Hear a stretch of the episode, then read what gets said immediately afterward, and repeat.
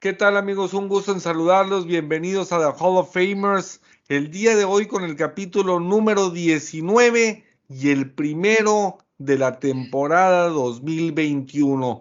Espectacular este primer fin de semana, empezando con el partidazo que hubo entre el equipo de los Vaqueros de Dallas, visitando a los uh, actuales campeones del mundo, los Bucaneros de Tampa Bay.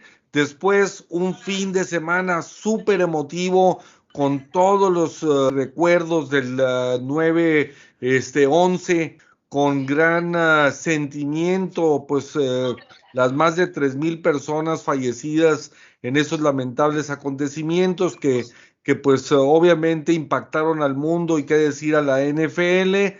Después toda la jornada dominical que fue espectacular y pues bueno, este el juego de este lunes donde el equipo de Las Vegas este, en su estadio con gente por primera vez en la historia y mi César Barrientos estuvo presente ahí en el uh, majestuoso este escenario en un partido espectacular, mi César. Sabemos que no puedes hablar, ayer hablaste de más.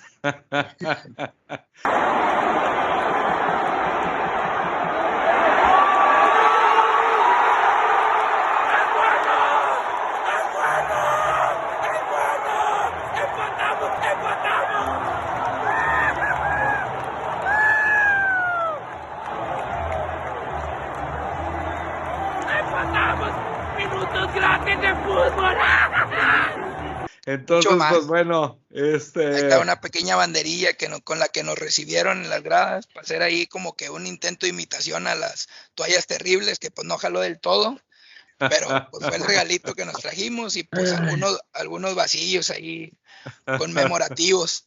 Entonces, pues bastante buena experiencia. Pues, ¿qué les digo? La verdad es que eh, todo el proceso para, llegar al estadio como internacional pusieron a la disposición unas tiendas de campaña enormes para atender a todo lo que era el tema de, las vacunaciones, porque hay que recordar que la Legion Stadium dijo aquí no entra nadie que no esté vacunado.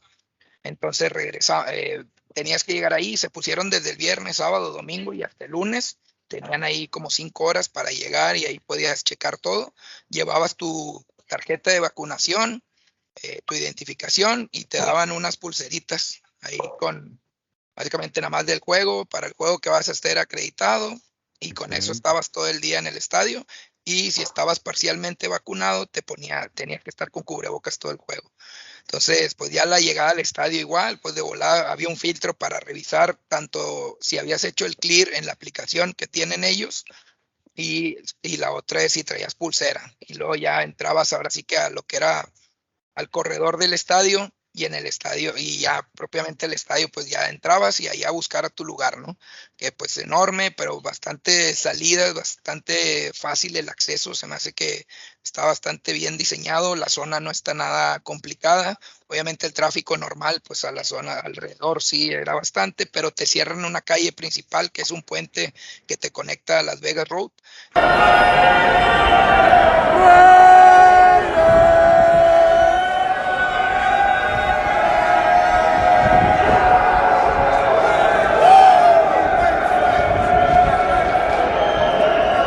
Entonces ahí pues íbamos toda la banda, ¿no? Ya cuando salió el estadio, cuando se acabó, a nosotros nos tocó que de nuestro hotel donde nos quedamos, llegó un paribos de que órale, este, el que quiera ir al estadio, 10 dólares por persona, súbanse, ya nos fuimos, ¿no?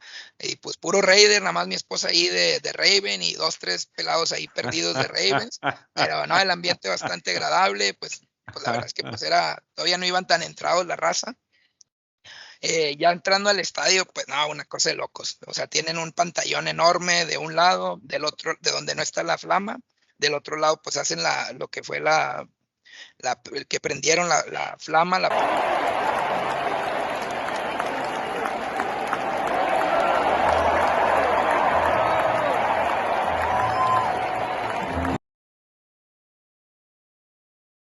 y del lado de la flama tienen dos pantallas en las esquinas, entonces también bastante chido. Eh, el sonido local también muy bien, pues estuvo por ahí Steve Aoki, eh, hubo varios, varios grupos y demás, medio tiempo también estuvo Buenero, pues estuvo Ice Cube.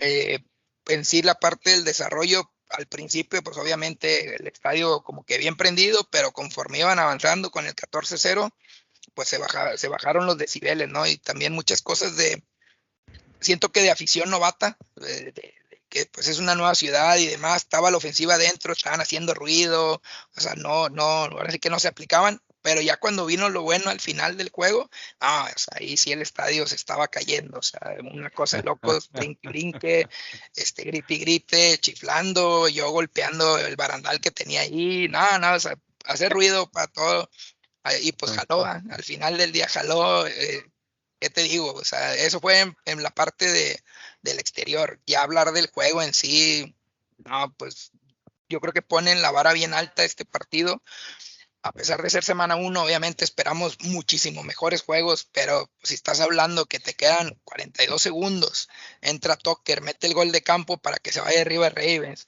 Oye, pues bueno, después de eso le dejas 38 segundos sacar y se avienta pues ahí para empatar el, fiel, el gol de campo, pues que fue que 55 yardas. Después, pues toda la parte de, de que Brian Edwards se aventó el touchdown. La gente cuando Brian Edwards anota, ya todos se van, o sea, ya, ya la raza empieza a salir, sobre todo los de Ravens, empiezan a salir, a adelantarse y demás. Y pues nada, pues que le dan la vuelta a la, decisión y se quedan en la 1, pues, pues, pues ya la raza, algunos regresaron, ya muchos espacios a nuestro alrededor se quedaron solillos. Después de eso, pues todo lo que, pues bueno, ya incluso los jugadores ya estaban ahí chocándole y cambiando jerseys y todo, pero pues tuvieron que regresar todos así como que, oye, pues siempre no se acabó. Entonces, pues bastante curioso, ¿no? Esa parte. Luego, el, pues ahí mi muchacho que le andaba ahí regando, el, el, el Fall Star de, de Letterhood, que es el novato de Alabama. Eh, ¿Qué más? O sea, pues, pues, la intercepción. Yo estaba transmitiendo en vivo de que diciendo, y no, y aquí vamos con la anotación y este. Eh, pues también, pues John Gruden haciendo su show allá en las gradas, pues de repente lo, lo, lo le, hacían el, le hacían el close-up y pues siempre con sus caras, ¿no?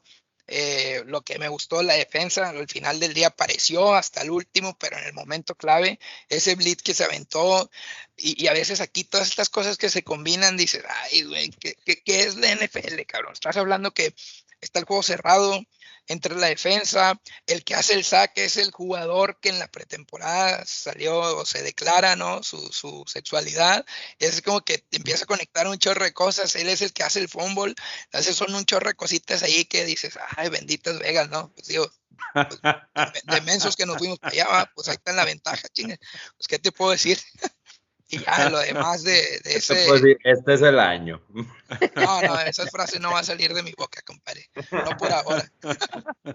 Y ya, pues todo lo. Oye, cuando ya va a entrar el, el, pateador, este Carlson, a, hacer, a intentar la patada y un delay de, de, game, o sea, retraso de juego, en, cuando es por gol de campo, dices, no, güey, o sea, si no eres Raider, o sea, no, no, no estás hecho para sufrir. Total, al final se mete otra vez la ofensiva y pues ya, vemos ahí la quemada de Say Jones, que esa pues afortunadamente, pues digo, por ahí Chuy ya va a tener el video, este, donde nos tocó en la zona, así el pasecito, cómo se vio tan bonito el espiral de mi muchacho y le cayó solito a Say Jones. No, una cosa loca, o sea, ya, ahí sí, se acabó, ya no hubo dudas.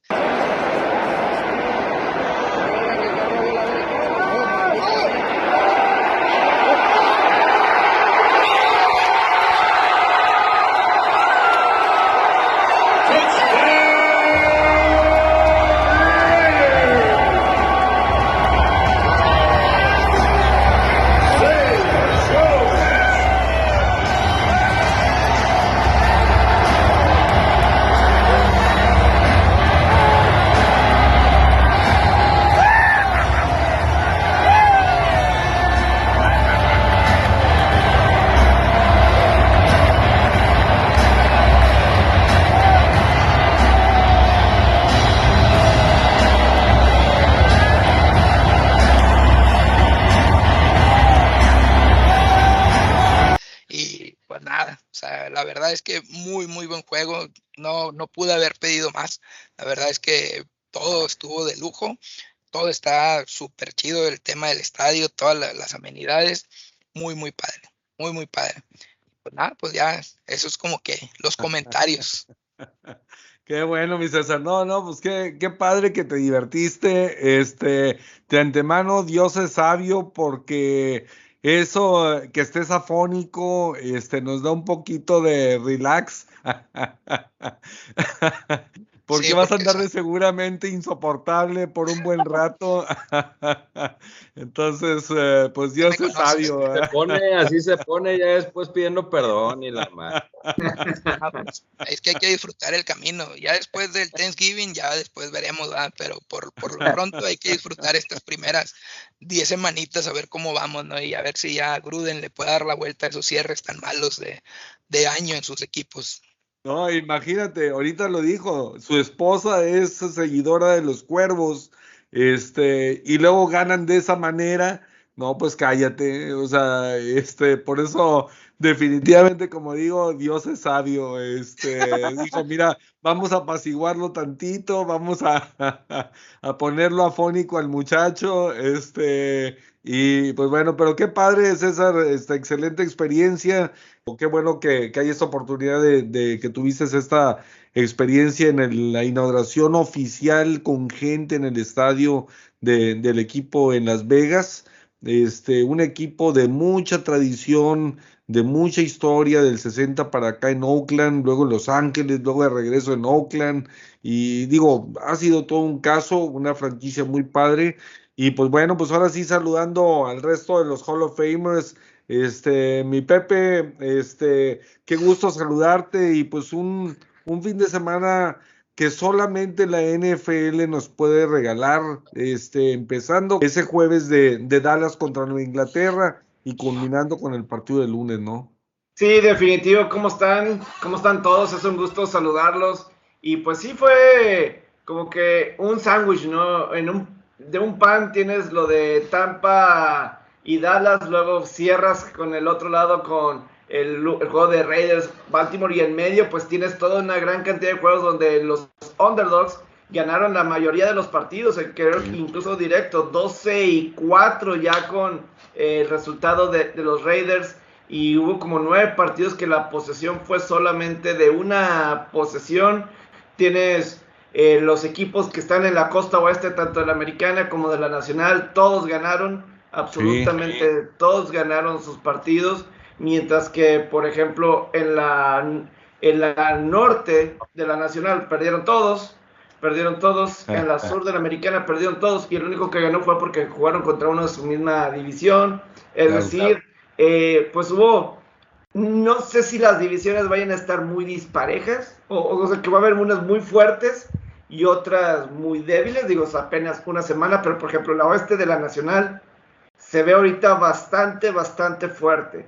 Creo que no es ninguna casualidad que hayan ganado los cuatro equipos, tampoco en el oeste, porque uno se puede decir que Reyes puede ser un cuarto, pero tampoco se me hace un cuarto tan malo, eh, porque pues un Derek Carr, creo que Derek Carr da, da mucho, Derek Carr rescata muchas cosas de, de los Raiders que otros no podrían si estuviera alguien más ahí. Entonces, creo que sí te da estos ingredientes. Hubo cosas positivas de los corebacks jóvenes, de los corebacks nuevos, tanto de los de primer año como de segundo año. Sacaron muy bien la casta. Eh, porque se viene una camada interesante de corebacks, los novatos y los de segundo año.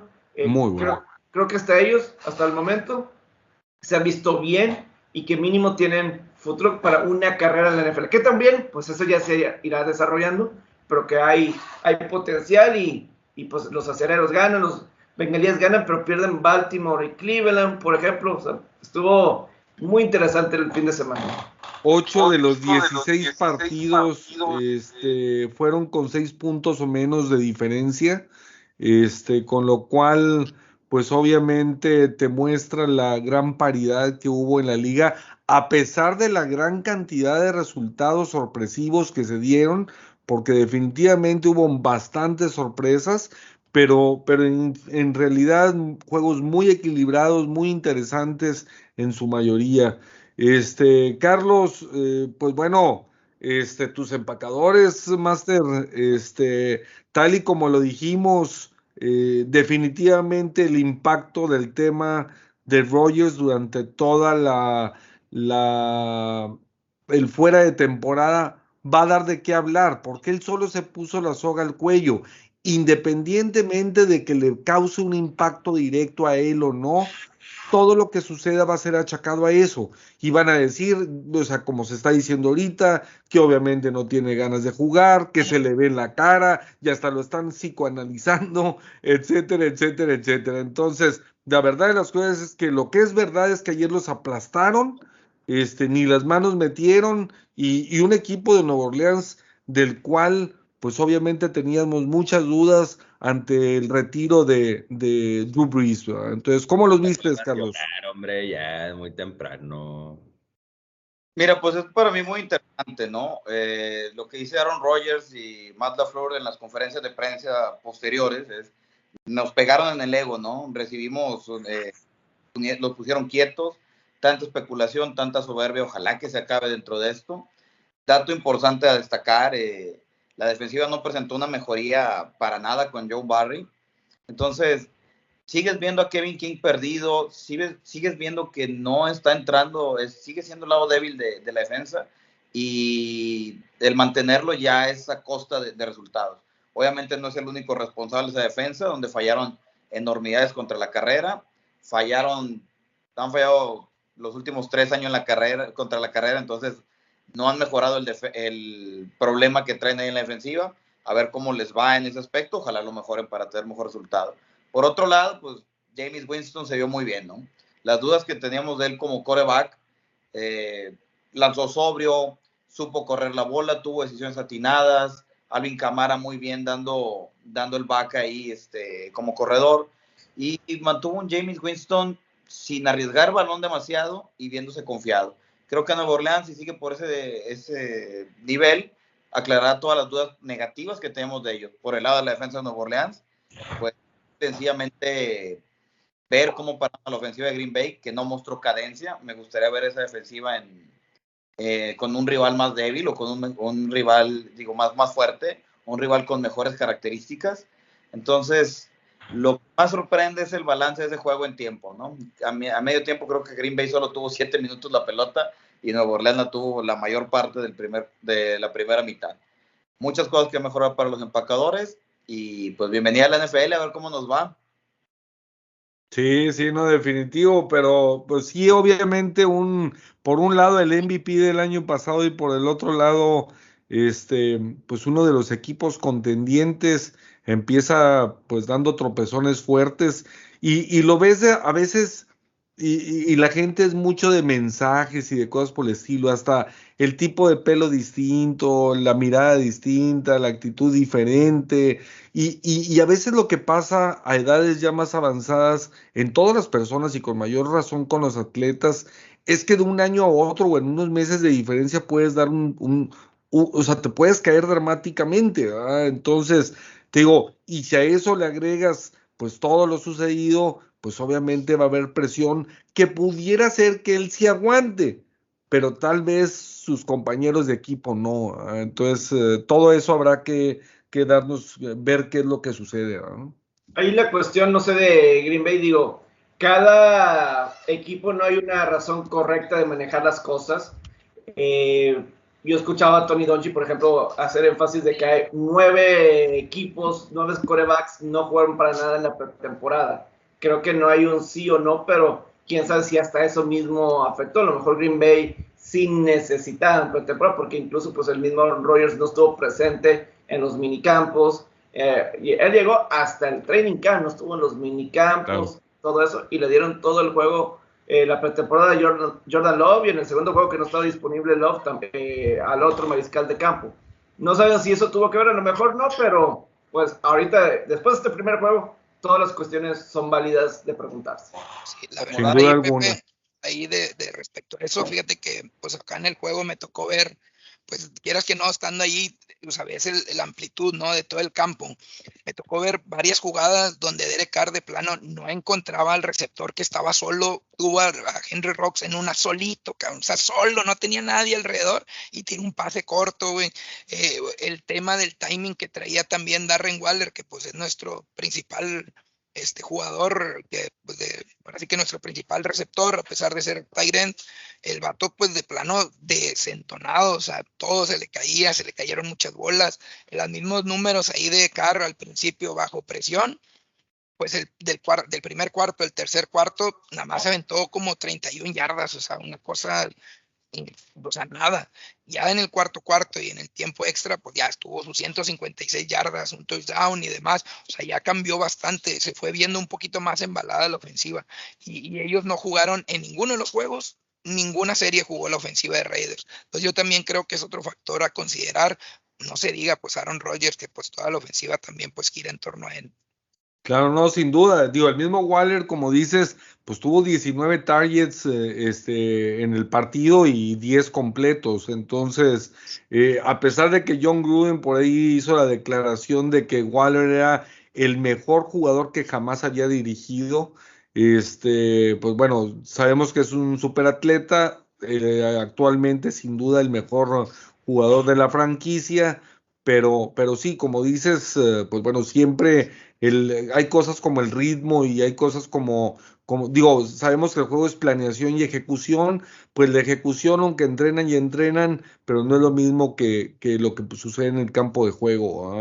Este, y sobre todo, también volviendo el público a, las gradas, el, el, jugar en el estadio nuevo, este, con todo y que lo habían hecho la temporada pasada, pero pues el hecho de agregarle el factor público siempre pesa. Pero, pero déjenme saludo a, a, mi Dani. Este, Dani, el equipo de Pittsburgh fue y se paró a, a Buffalo, este, dio un muy buen partido. Eh, obviamente, los primeros dos cuartos y medio, el equipo de Buffalo fue el que, el que dominó el, el encuentro, aunque prevalecieron en general las defensivas pero ya después eh, este, se aprovecharon los errores que tuvo este, el equipo de los Bills y, y, Pittsburgh terminó llevándose el partido, ¿no?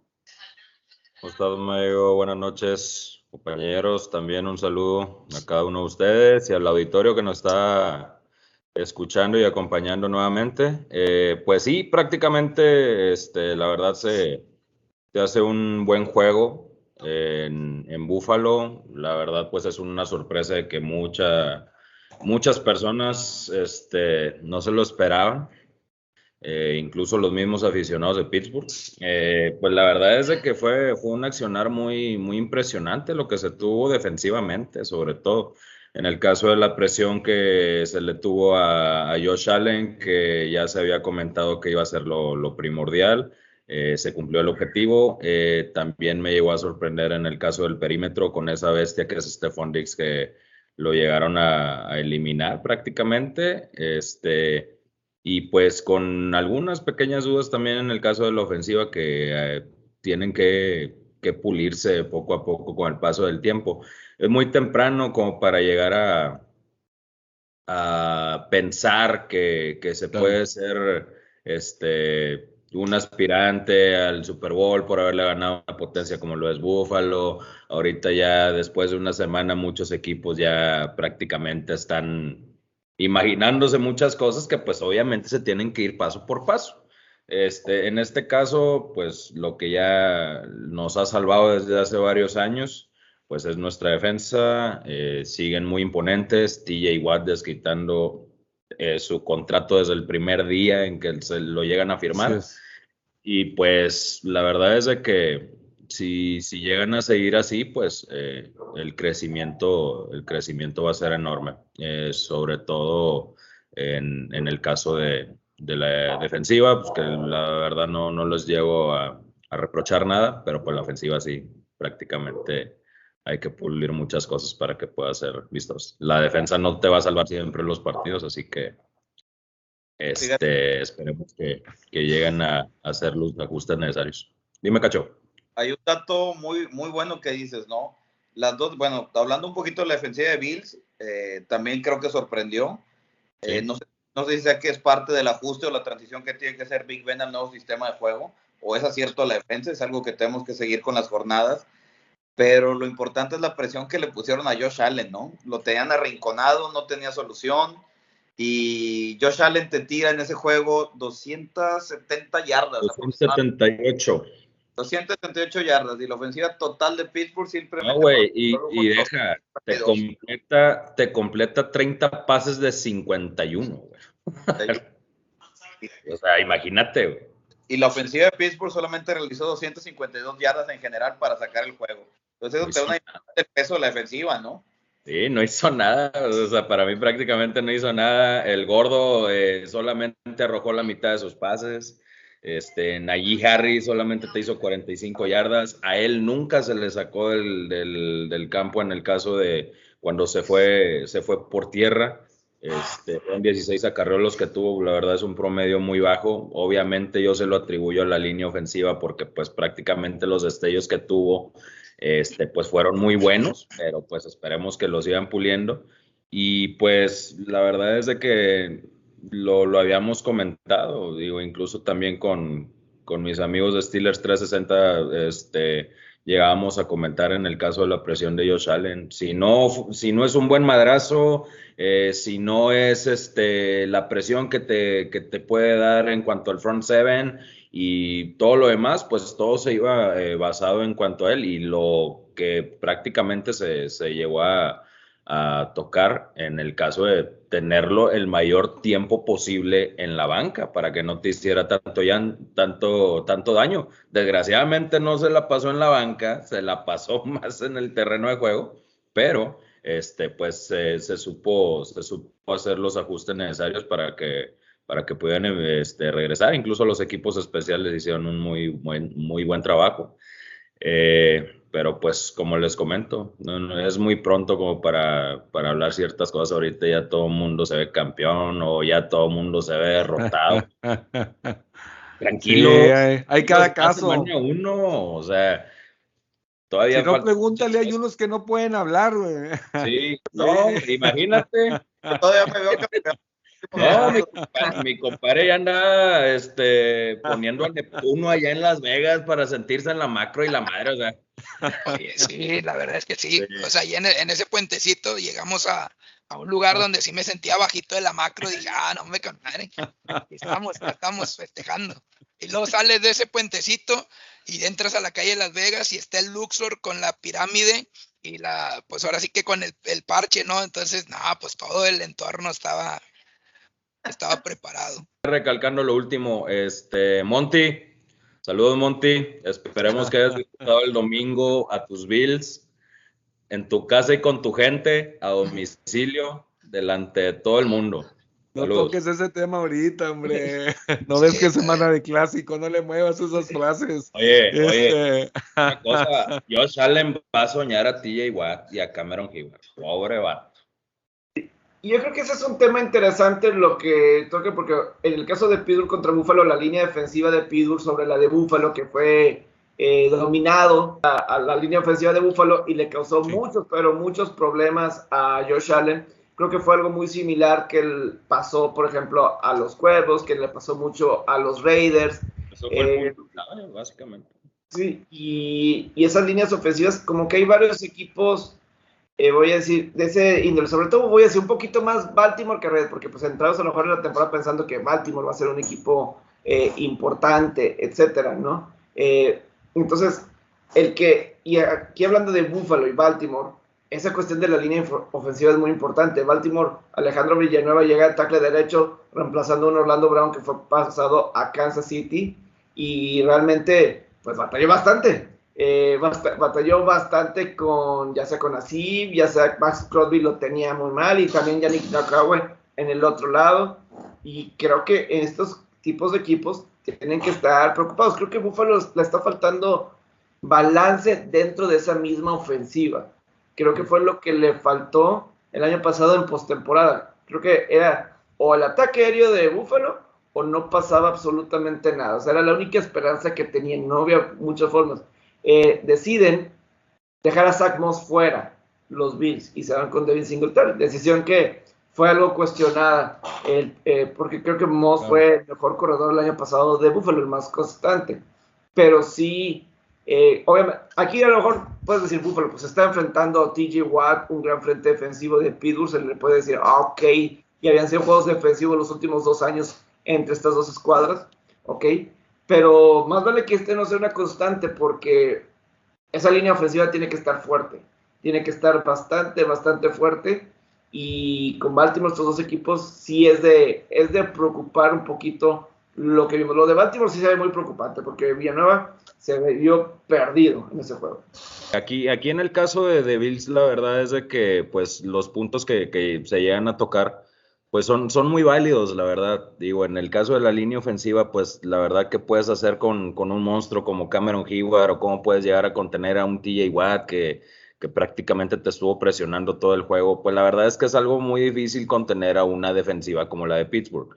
Eh, en otro punto, pues como les comento, o sea, es demasiado temprano como para este, hacer ese tipo de cuestiones. Digo, en el caso de, lo de Singletary con Moss o cosas así por el estilo, digo, pues, Singletary no hizo un juego tan malo, pues tuvo 72 yardas este, en solamente 11 acarreos, para mí es un muy buen promedio y pues el, mejor corredor de la temporada pasada pues era Josh Allen. Ahí lo que está realizando este Sean McDermott pues es prácticamente en, cuanto al sistema, que obviamente ya sabemos es para que sea este, vistoso en el ataque aéreo pues lo, lo quiso lo quiso, como quien dice, combinar o lo quiso rotar un poco, pero pues la verdad es que no, no le funcionó ya en últimas instancias. Este, sí tienen sus puntos que, que mejorar los Bills, eh, pero la verdad es que yo los sigo viendo igual de fuertes para, para que puedan este, afianzarse durante la temporada. Esperemos que, que lleguen a recuperarse de, de, este, de este trago amargo que tuvieron pero pues la verdad ellos siguen este, en el pie del cañón para, para llevarse su división y por qué no la conferencia. No, no les llego a cambiar nada. Claro, mira, yo, yo sin duda, este, para terminar el tema de, de, estos dos equipos y tratar de cubrir la mayor cantidad de equipos posibles y todo para, para beneficio de los de la gente que nos sigue, este, yo creo que los dos van a ser contendientes. En, en el momento, o sea, al día de hoy, en esta fecha 1, yo creo que los dos equipos tienen el potencial para, para equilibrarse más, pero sí al día de hoy los dos están algo desbalanceados con un ataque aéreo mucho más fuerte que el ataque terrestre. Obviamente el potencial que tienen, sobre todo en el caso de Pittsburgh con Harris, pues parece importante. Este, yo creo que, que en la medida que él se se acople al ritmo de la NFL y, funcione, digo, Pittsburgh tiene también cuatro receptores este, muy buenos, muy sólidos, muy competitivos. Me queda claro que en el caso de Buffalo va a desplazar a Emmanuel Sanders a, a, este, a Beasley. Este, así sea por la vacuna, así sea por los chaparritos, así sea por lo que sea, yo creo que lo va a hacer un lado. A mí me encantó cómo se vio este, Sanders en el, en el partido, este, para venir llegando apenas al equipo, la presencia que tiene, este, sensacional. Y, y pues bueno, yo creo que, que Pittsburgh va a ser muy sólido, muy interesante. Obviamente hay que adaptarse. Buffalo tiene buen equipo y, y, pues bueno, yo creo que los dos van a ser claros contendientes. Punto importante, Maigo. Al gordo le pegaron seis veces en el juego. Estoy de acuerdo. Estoy demasiado, de acuerdo. es demasiado para un coreback de 39 años y si, no llegas a, este, a reponer eso, no te va a dar la temporada. Me, me queda clarísimo, por eso te digo, habrá que ver Obviamente, en la medida que Harry se vaya, vaya corriendo más, pues se va a volver menos predecible también este, el que estén por aire. En la medida que la nueva línea ofensiva, pues realmente puede empezar a tener más repeticiones juntos, es en la medida también que, que el equipo debe mejorar. Pero sin duda alguna, pues de la ofensiva, ese es el punto flaco ahorita por lo nuevo de la, escuadra en la, en la línea ofensiva. Pues bueno, sin duda alguna, muchachos, este, este domingo fue un domingo memorable donde pues se recuerda a los fallecidos el 11 de septiembre del 2001 este, tanto en Nueva York como en la ciudad de Washington y obviamente incluso pues la, la gente que pereció también del famoso vuelo 93. Entonces, eh, pues bueno, fue, fue muy emotivo ver cómo, como Juliet Candela este, participa de manera unificada este, dentro de la ceremonia que se lleva a cabo al unísono, todos los estadios que tuvieron partidos el domingo y obviamente el resto también, tanto en el jueves como, como el lunes, pero especialmente los del domingo creo que fue bastante, bastante emotivo, este, con, con, todos los sentimientos y la forma de ser de, de, este, del estadounidense que, que maneja, pues obviamente las banderas gigantes, el respeto a la bandera, el, eh, este, los soldados, este, los emblemas, eh, todos los símbolos patrios, digo, no sé qué opinen, pero, pero para mí este, fue espectacular y, desde ahí pues te pone listo para ver el, eh, los partidos, ¿no, este, mi Carlos? Ese marco de Juliet Candela cantándole a el himno nacional, de fondo nosotros podemos apreciar perfectamente eh, el, nombre de su papá ahí en una de las torres, la Torre Norte, que él falleció en el atentado a la Torre Norte, que él estaba entre el piso 101 105, según leí la historia. Y lo conmemorativo de poner la flor en el nombre de su, padre, donde muchas familias que perdieron este, gente, familiares en, ese atentado, seres queridos, van anualmente a poner flores en sus cumpleaños, el 9-11. Entonces, un padre efecto que a todos nos hizo ponernos la piel chinita. Y bueno, encantado de, de ver una manera tan emotiva de recordar esos acontecimientos y adelante. Estados Unidos siguió adelante y seguimos teniendo esta liga. Claro, no, sin duda alguna. Digo, eh, para quienes hemos estado allí, este, la verdad es que es increíble lo que se transmite y lo que se siente, este, tanto en el lugar donde estaban las Torres Gemelas originalmente, que, que bueno, pues ahora están todos estos eh, este, pues fuentes y emblemas y los nombres y, y, todo. Y obviamente, pues también el museo, este, donde, donde estaba originalmente, pues diríamos los cimientos o los eh, sótanos de, de, de, la torre, de una de las torres, y bueno, de las dos, pero una que es la que está principalmente ahí como museo. Y, y digo, obviamente pone a los jugadores, este, vibrantes y listos para, para lanzarse al, terreno de juego, sin duda alguna, ¿no, mi Dani? Sí, Mayo, la verdad es de que pues es, es un momento, pues incluso uno no siendo este de Estados Unidos, pues la verdad es de que inclusive te emociona bastante la NFL, pues se pinta sola para hacer ese tipo de, claro de conexión con la gente y pues prácticamente no, no le falló en esto. La verdad es que fue algo muy emotivo, te pone la piel chinita y pues desgraciadamente hace 20 años que, que ya, que ya sucedió esto, pues hoy lo recordamos eh, con, con, algo muy vibrante y pues como, como bien lo decía Cacho, este, muy motivacional para los jugadores que, que llegan a estar en, en esa instancia para poder demostrar unos buenos destellos en cuanto al juego. Es un momento, yo diría que, que a mí en lo personal, este, me han tocado, pues yo diría, si tuviera que enumerarlos, pues cuatro principales hechos históricos ver en vivo en los años que, que, este, que Dios nos ha dado vida. Y, y sin duda alguna, ese del 9-11 eh, fue impresionante por la cobertura, por la cantidad de horas de exposición, por la época en la que estamos y que ya había más adelantos tecnológicos para, para poder pues bueno, ser parte de ese momento donde de repente viendo este llega el impacto contra la segunda torre, este luego cuando ves que se cae la primera, luego cuando se ve que se cae la segunda y yo recuerdo en todas las oficinas, en todos los trabajos, en todas las casas, en las escuelas, todo el mundo estaba viendo esta, estas imágenes en vivo, César.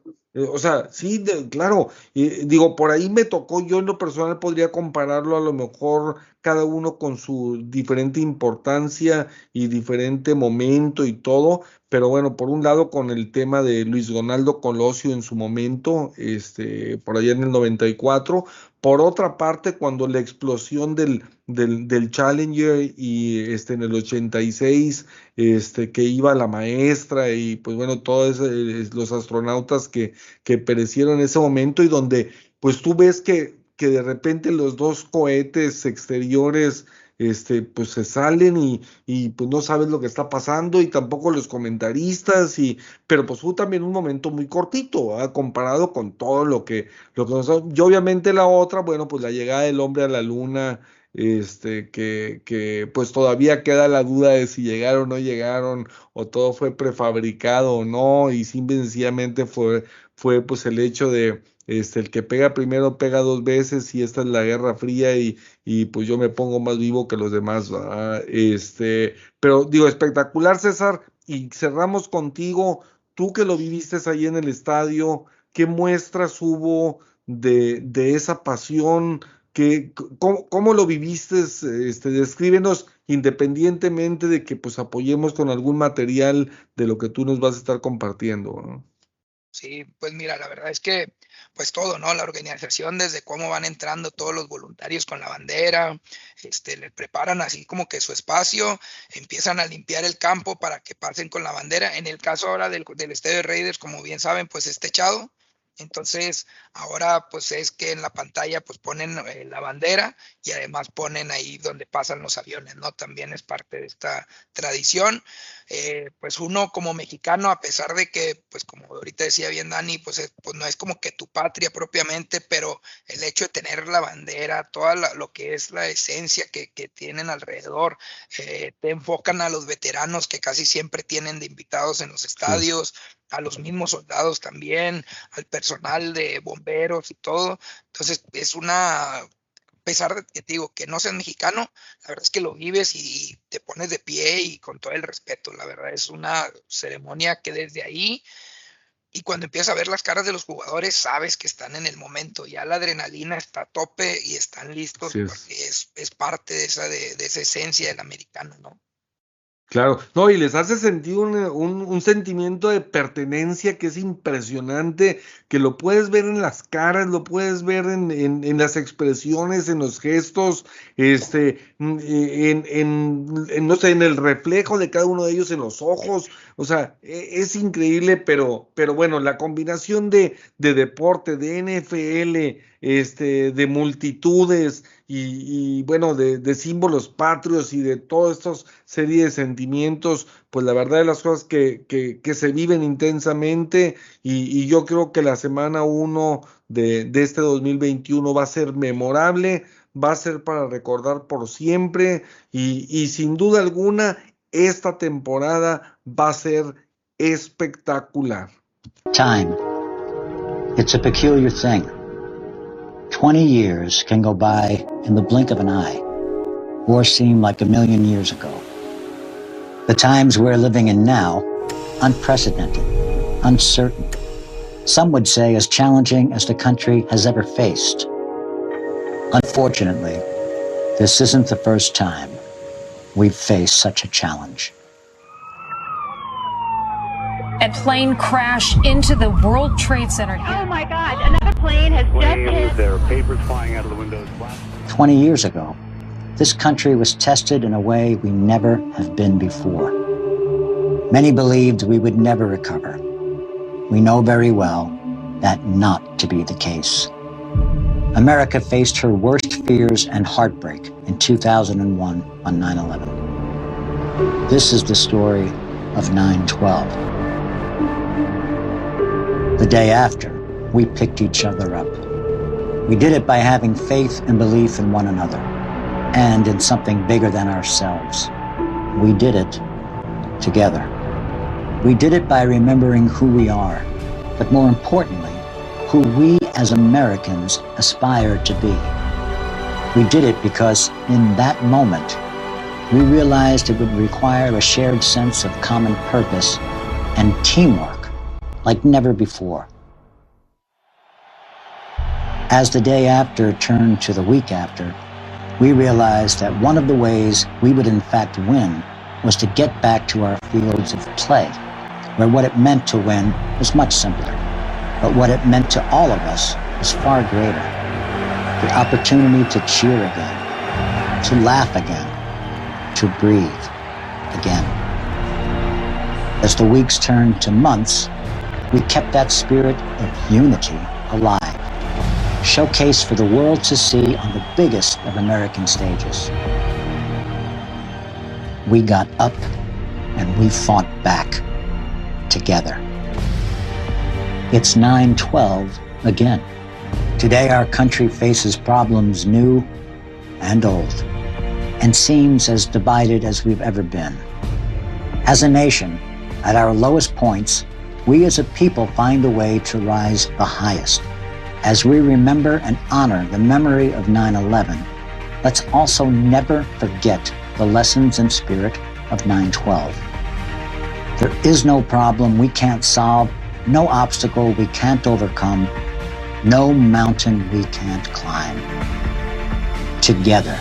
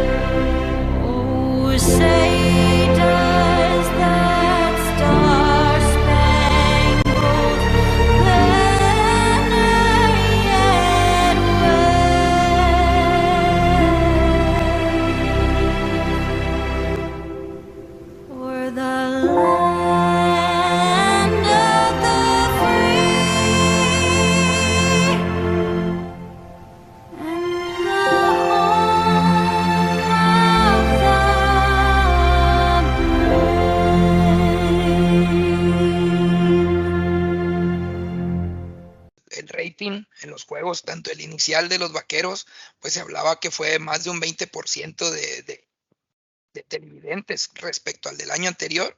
Y entiendo que el de Raiders también desde, es el más visto desde 2013. O sea, es el juego más visto del Monday Night. Entonces, pues es eh, todos estábamos hambrientos de este, de este deporte, de verlo ya ahora sí en su esencia, con todos los estadios llenos y demás, ¿no? Claro, claro, no, sin duda, sin duda, mi César. Y, pues bueno, este, pues nosotros obviamente como aficionados, pues eh, gustosos de que la NFL esté de regreso. Aparte va a ser una temporada que estoy seguro que aparte de ser la más larga de la historia, porque pues obviamente el aspecto de las 17 jornadas de temporada regular lo va a extender incluso también a, hacia el final de, de la temporada.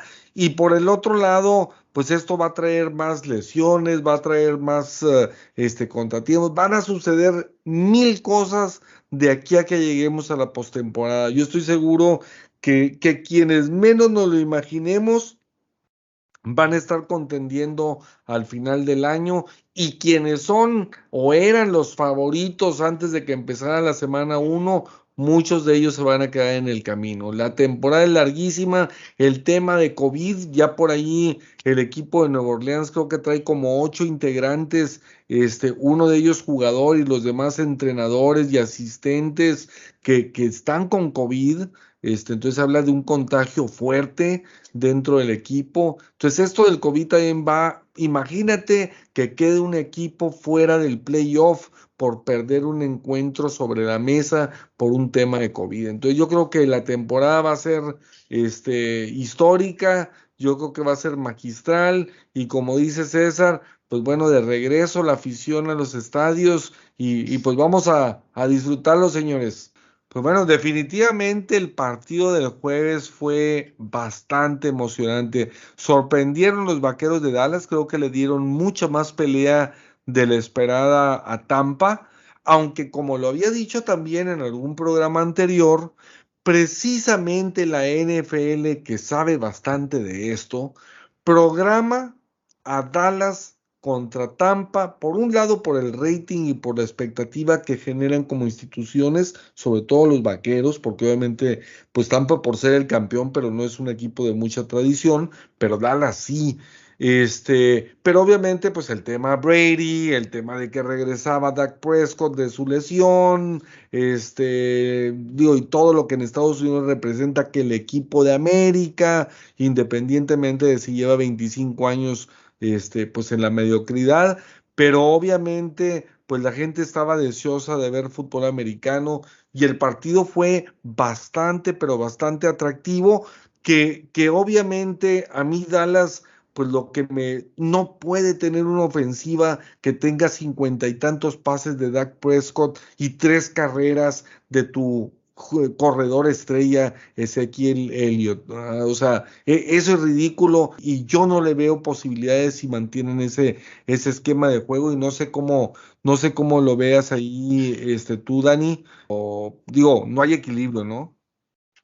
Sí, Mario, la verdad es algo muy importante y sobre todo preocupante eh, si es que los aficionados, los aficionados de Dallas llegan a, a, comparar este tipo de cosas. La verdad es de que en cuanto a nombres, pues prácticamente Dallas es lo que puede llegar a tener más balanceado. O sea, si al curso solamente llegamos a tocar la posición de Tyren, que, que no es algo tan, tan fuerte.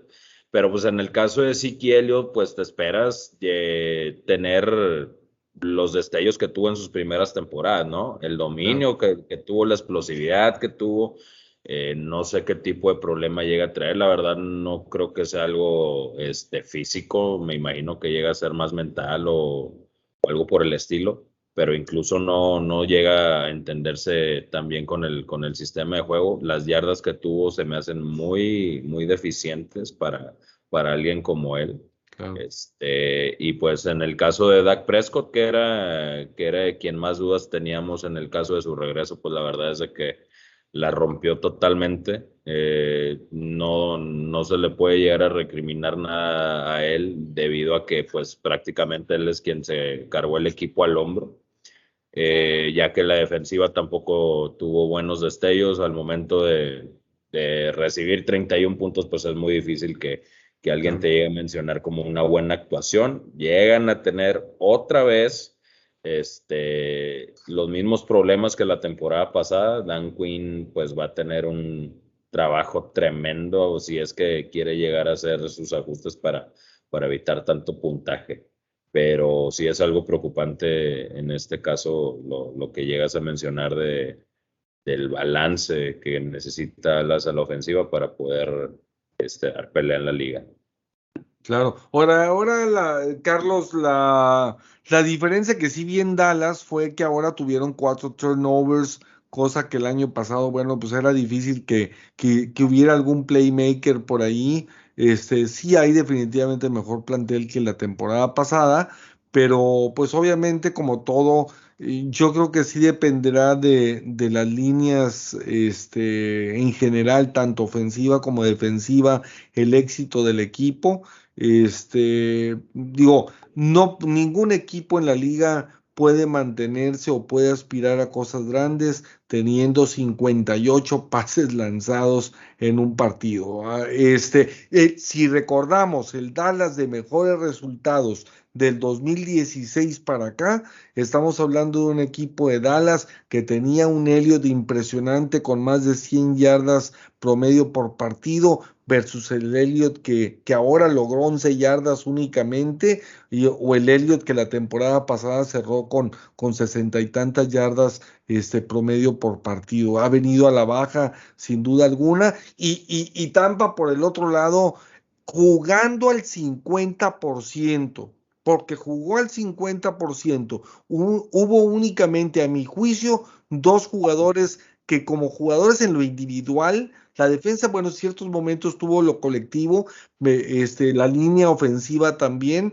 pero individualmente Brady y, y Antonio Brown creo que fueron los dos. Antonio Brown me encantó, Dani lo presagió por aquí en algún programa anterior que mencionó que, que Antonio Brown este, iba, iba este, a romper la liga y yo creo que definitivamente es un gran jugador que ahora sí llega ya con un playbook, ya con entrenar, ya con más tiempo juntos, porque recordemos que había jugado un solo Con partido con, con Tom Brady en los Patriotas de Nueva Inglaterra, ni siquiera en Tampa. ¿verdad? Entonces, este, yo creo que, que Tampa tiene excesiva cantidad de armas, o sea, y, y vemos la mentalidad del entrenador y la ejecución de Brady también.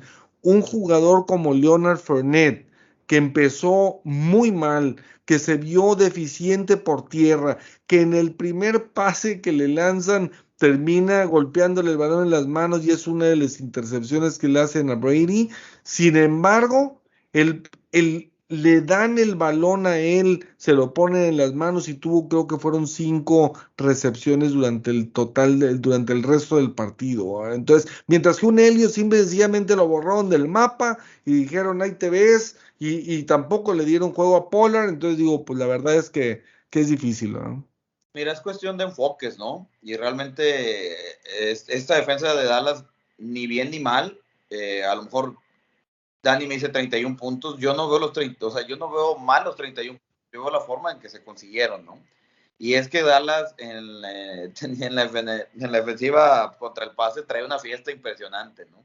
Tom Brady le lanzó 50 pases, les completó 32, muy cercanos a los números de Dak Prescott que acabas de mencionar. Tuvieron dos intercepciones y balones sueltos, eh, recuperaron cuatro balones esa defensiva.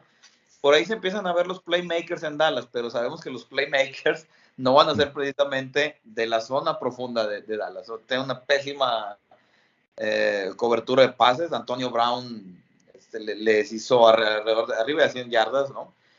Eh, el arsenal que tiene eh, Bucaneros lo movió muy bien Tom Brady, pero vamos a ver el otro lado de la moneda, ¿no? O sea, si eh, Dallas pudo parar la carrera, hizo ver que Ronald Jones y Fournette no se vieran, el plan de, de juego de aéreo de Nueva Inglaterra los hizo trizas ahí en, eh, atrás, pero vamos a ver la otra cara de la moneda, ¿no? Nueva Inglaterra tiene una, una defensiva muy fuerte contra la carrera. y- Tampa, Tampa. Tampa, perdóname, perdóname. Eh, Lo que Tampa, ocasionas, Brady. sí, no, disculpa, disculpa. A todos nos puede pasar. Lo que Tampa tiene es una defensiva muy buena contra la carrera y una defensiva muy buena contra la presión al coreback. El plan de juego de Dallas fue pases cortos, traer a Ezequiel Elliott ahí como que te lo muestro porque voy a correr más, no le voy a dar bola, muy fiel a los estilos de McCarthy, a jugársela con el brazo de, de su coreback. Dak Prescott tuvo varios pases ahí que pudo haber hecho más o pudo haber sido, mejores. Viene de una lesión o viene de una molestia en el hombro que definitivamente yo hubiera preferido y siempre he dicho que deben de balancear más el ataque de Dallas y más con lo que le ha pasado. McCarthy parece no importarle eso. Él se lo va a jugar a un tiroteo, que eso, eso fue lo que se convirtió este juego. Y bueno, en el tiroteo salieron perdiendo. Si balanceamos las armas de Brady con las armas de Dallas, también Dak Prescott eh, repartió muy bien a sus armas modestitas, que no son modestas, a Mari Cooper, operitas. eh, pues, caritas, ¿no? Caritas. A Mari Cooper te ganó 139 yardas, CD Lamb 104 y repartió el juego a Michael Gallup por, por aire. Entonces, si lo superaste en números, ¿por qué no el resultado? y eso va mucho de la mano de, de la gestión del equipo. Este fue un partido espectacular que, que nos mantuvo bastante entretenidos. Como siempre por ahí la polémica este, se hizo presente, sobre todo porque pues obviamente hay Brady lovers y anti-Brady lovers, entonces este, unos dicen pues es que siempre ayudan a, a Tampa y los otros dicen que no. Este, y, y, pues bueno, digo, la verdad las cosas que, que fue un juego bastante ¿Te ayudaron o no, interesante. Maigo? Digo, ¿para qué debato algo que el mismo que estuvo al frente de los uh, árbitros, al ser cuestionado por Chris Collinsworth, lo dijo claramente, ¿verdad? Este, dijo, pues fue obviamente interferencia de pase. Entonces yo creo que no hay duda en que, en que sí hubo por ahí un empujón y un desplazamiento, yo creo que sin duda alguna, pero eso no quita que, que también te la marcan al revés y si te queda en sí, ¿qué tanto fue el contacto? Es muy difícil ese tipo de jugadas de prevención porque sin duda alguna contacto sí hubo y pasa como en el fútbol y el penal y entonces el pelado se cae y da 57 maromas. Este, digo, el contacto sí lo hubo, eso fue definitivo. ¿Qué tanto unas u otras? Digo, yo creo que lo importante es que haya una consistencia en la forma de marcar de parte de los oficiales, no nada más en el partido, sino en general en la liga. Mientras que eso suceda, pues bueno, pero, pero al final de cuentas, vuelvo a lo mismo que mencionaba al principio, no puedes depender. Si tu equipo se ve tan afectado no en un partido, porque no, si dijeras tú, oye, Dallas tiene 15 ganados, un perdido, ah, bueno, o, tuviera 12, 12-4, o ahora que van a ser 17 juegos, o sea, tú dices, pues híjole, perdió, pierde 4, pierde 5, pues uno sí te lo arruinan los oficiales, o uno sí te lo arruina este, el pateador, pero te digo, cuando tienes marca de 8 ganados, 8 perdidos en 25 años, pues Chihuahua, o sea, digo, es como decir que, que los poderosísimos Raiders, pues realmente ha sido un tema de, de, que si Gruden o que si no Gruden, y, digo, y... por 25 años, maestro, pues debe de haber mil motivos para que, para que la franquicia esté como está, pero eso sí, nadie le quita a mi César esa sonrisa matona que ha traído el día de hoy. No me como, compadre. No, no.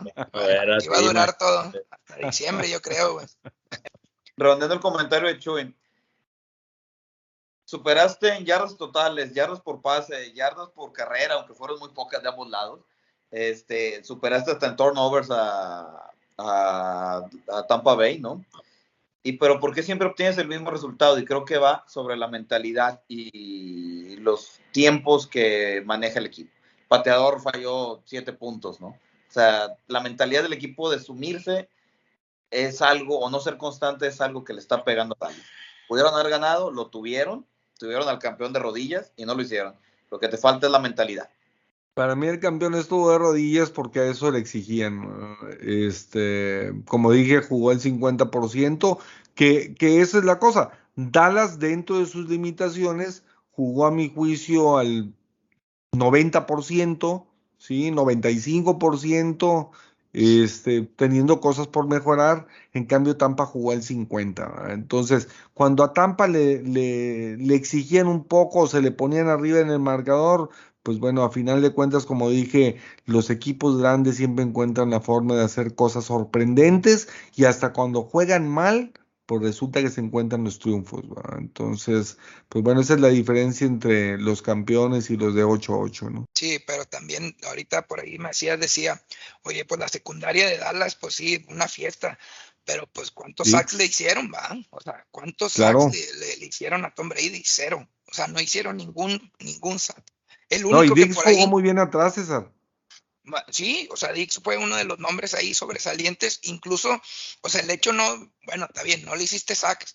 Oye, ¿cuántas veces tocaste a Tom Brady? En realidad fue una vez que por ahí lo tocó Mika Parsons y ya. Pero te lo vieron o sea, entrar. Sí, o sea, es lo único por ahí él y a lo mejor otro jugador que se me puede escapar, pero no le llegaron en realidad, o sea, no, no hubo presión para Tom Brady, eso súmale a todas las armas que ya sabemos que tiene Tampa Bay, es prácticamente imposible, te llames vaqueros o te llames la defensa que te llames. Si tú no le presionas a Tom Brady, que pues es cuando más daño le haces, cuando lo presionas quizá por el centro para que salga de la bolsa de, de protección, pues es muy difícil que, que le puedas parar por más cobertura que mandes atrás. O sea, es prácticamente imposible. Todos, todos te agarran pases, a pesar de lo que ahorita decía Chuy, de que Fournette empezó lento y que andaba ahí por ahí soltando bolas y demás. Pues la verdad es que al final del día, si no es él, va a ser rollo. Si no es él, es Gio Bernard. Si no es él, pues vas a tener los cuatro receptores de primer nivel que tienes. Si no son los tres alas cerradas que tienes. Entonces, es muy difícil eh, evaluar a una defensa, pero a mí sí lo que me gustó de Dallas fue tema de intensidad, tema de, de, en bloque o en sistema de juego defensivo se vio muy bien porque supieron aguantar, supieron presionar, supieron más bien recuperar balones o tener esas jugadas importantes. La clave fue el no aprovechamiento de esa, de esa recuperación de balones, ¿no? O sea, no sacar puntos o los puntos suficientes para que haya pues para ahora sí que dar el golpe en la mesa y haberle ganado de una manera o donde en algún punto te fueras arriba que ya no le diera tiempo a Tampa Bay. Claro, no, como dicen, jugamos como nunca, perdimos como siempre, pero bueno, señores. 6-0 Tom Brady contra Cowboys. Ay, no, no, ya me volviste a dar. 6-0. lo bueno es que ya se retira en unos 5 años más o menos. Es eh, lo bueno. Pero bueno, este, Carlos, ¿qué otras, qué otros equipos, qué otras novedades, qué otros este, equipos o partidos merecen para ti algún reconocimiento especial o, o que hayan llamado tu atención? Un juego, pues para mí de caballos negros podría ser el de Chargers contra Washington, ¿no? Un juegazo, uh -huh. por quiera que lo vean, un Justin Herbert cada vez más coreback, eh, muy bueno en la bolsa, muy seguro en soltar los pases, raramente comete errores, pese a una intercepción que tiró el día de ayer, eh, de antier. Muy interesante esto. La defensiva de Washington no pudo con esa ofensiva que le montaron a Herbert, pese a tener ciertos aciertos, eh, se vio muy bien la ofensiva de, de Chargers. Y por el otro lado, eh, la ofensiva de Washington que se veía muy lenta durante todo el partido, veías que no daba, veías muchas equivocaciones, se vio muy bien cuando sale, irónicamente sale Fitzpatrick y entra ah. Taylor Heineke. Heineke le dio una diferente movilidad a, esta, a este juego, ¿no? A esta ofensiva. Sabía salir de la bolsa, identificaba bien, eh, daba, juego, daba buen juego a los corredores, entonces creo que Washington intentó buscar por fuera algo que ya tenía en la casa que no le tiene confianza. Esta lesión de Fitzpatrick puede ser el despegue de Taylor Heineke, que se vio muy bien en este juego en el tiempo que jugó. Oye, Dani, no sé qué opines tú, pero para mí los tres equipos que, que me, o sea, que se mostraron contundentes, que obviamente sorprendieron hasta cierto punto, y sobre todo los rivales contra los que lo hicieron, que son rivales de, de, digo, de buen nivel y que se espera de ellos bastante en esta temporada. Yo creo que por un lado, Seattle que va este, a Indianápolis y le gana este, 28-16. Por el otro lado, Arizona que va y aplasta este, al equipo de Tennessee con todo y las adiciones de, de Butterfree, con todo y la llegada de Julio Jones. Este, digo, la verdad es que hicieron pedazos este, a Tennessee.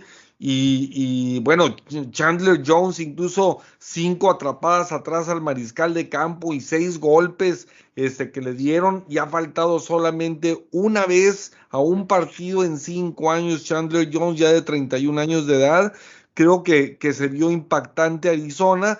Y por el otro lado, pues obviamente el equipo de Nueva Orleans tan cuestionado, tan discutido con Jamie Winston, que decíamos, eh, este, tuvo 30 intercepciones en Tampa en su último año, este, luego estuvo pues siendo banca de Drew Brees, este, y, y pues bueno, yo creo que, que esos tres equipos fueron los que causaron, dieron un grato sabor de boca, sobre todo por los rivales a los que se enfrentaron, ¿no?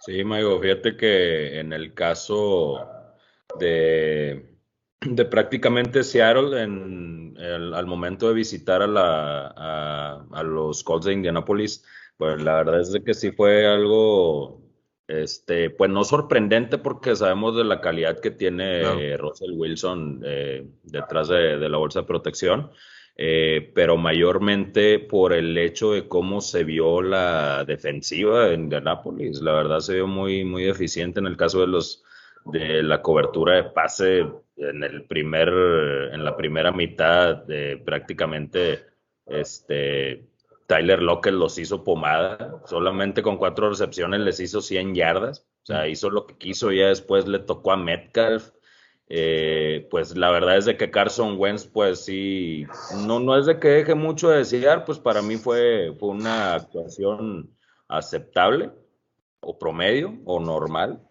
Eh, eh, pues la verdad eh, les falta también ajustar en el caso de- del ataque terrestre. Pero pues en el caso de mí lo, lo, lo que me llega a sorprender más es en el caso de la, de la defensiva de, de Indianápolis, porque la verdad es de que sí eh, estábamos esperando algo parecido a lo del año pasado, pero pues desgraciadamente se toparon con una, con una ofensiva muy explosiva con, al mando de, de, de Russell Wilson y pues la verdad es de que van a dar mucho de qué hablar durante la temporada. Y pues como bien lo, bien lo decíamos, o sea, en el caso de la división, de la división de, de ellos mismos, pues todos los equipos llegan a ser este, muy buenos y pues todos Claro. ganaron. En el caso de San Francisco también. Esto pues de, después hablamos. Y pues en el que decías de Arizona, pues es el mucho, el que sorprendió mucho más, porque prácticamente borró un equipo de Tennessee que se llegó a ver como un aspirante al título de su división y pues empieza con una muy mala actuación. Eh, mucha gente esperaba ver la, la explosividad de la, de la ofensiva con el caso de Derrick Henry, eh, con AJ Brown, con, con el inicio de Julio Jones, pues la verdad es que te los llegaron a, a, a borrar. No sé qué haya influido tanto la adición de, de JJ Watt al momento de, de estar en la defensiva de, de Cardenales. Yo me imagino que más que nada es el sentido del liderazgo, de motivación que le puede transmitir a todos sus demás compañeros, porque la verdad es de que está muy balanceada. Y pues, ¿qué te puedo decir de, de Kyler Murray? Cuatro touchdowns aéreos, uno terrestre, pues la verdad dominó el juego por completo y pues prácticamente este es el, es el más de su ofensiva y les va a estar aportando demasiado en cada uno de sus juegos.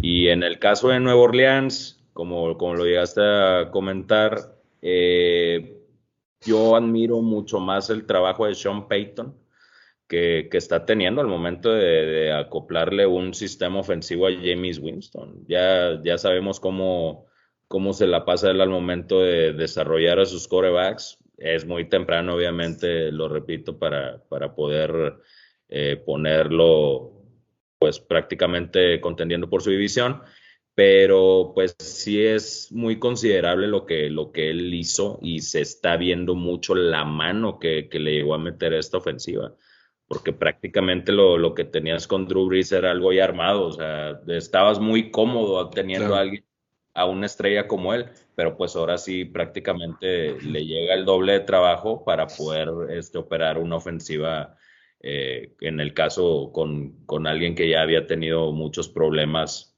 eh, al momento de las intercepciones y todo lo demás, como es James, Win James Winston, pues la verdad es de que la defensiva de Packers tampoco contribuyó mucho. Eh, no, no hizo jugadas grandes o algo así por el estilo que pudieran balancear un poco el juego. Pues lo de Rogers, pues ya, ya lo tocamos. No, no hablo mucho para no hacer llorar a mi compadre.